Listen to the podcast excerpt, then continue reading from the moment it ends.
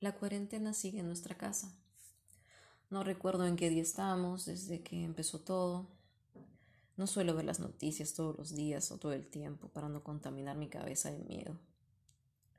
Los días, a pesar de todo, siento que pasan muy rápido.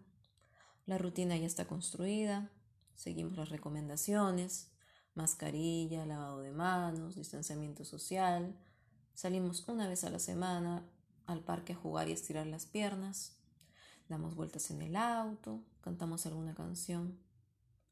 Confieso que estar entre cuatro paredes me volvía un poco loca al inicio de todo. Ahora prefiero no salir. El tiempo libre empieza a las siete de la noche cuando la nena se duerme. Casi siempre tenemos algo que leer. Quizás nos enganchamos a alguna serie de Netflix. Pero ahora hemos migrado a Amazon Prime. José siempre está pendiente de las últimas novedades en todo y yo disfruto de su insaciable curiosidad. Terminamos de ver la primera temporada de Modern Love, una serie basada en una columna del New York Times. La disfruté mucho. Cada historia diferente, con una cadena que las une. Ese amor que nos hace falta, o que perdemos, que extrañamos, que encontramos o que recuperamos. Cada momento de la vida tiene sus matices. Este domingo estuvimos escuchando algo distinto, una reseña sobre Arena Hash relatada por sus integrantes. La verdad no eran de mi época, aunque claro he escuchado sus canciones. Pero si este post tuviera un soundtrack, le pondría carreteras mojadas.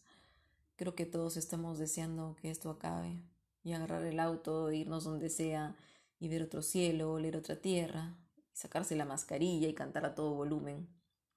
quizá por eso cuando desperté en la mañana tenía una canción dentro de mi cabeza y agarré el celular para anotar un poco lo que venía en mi cabeza.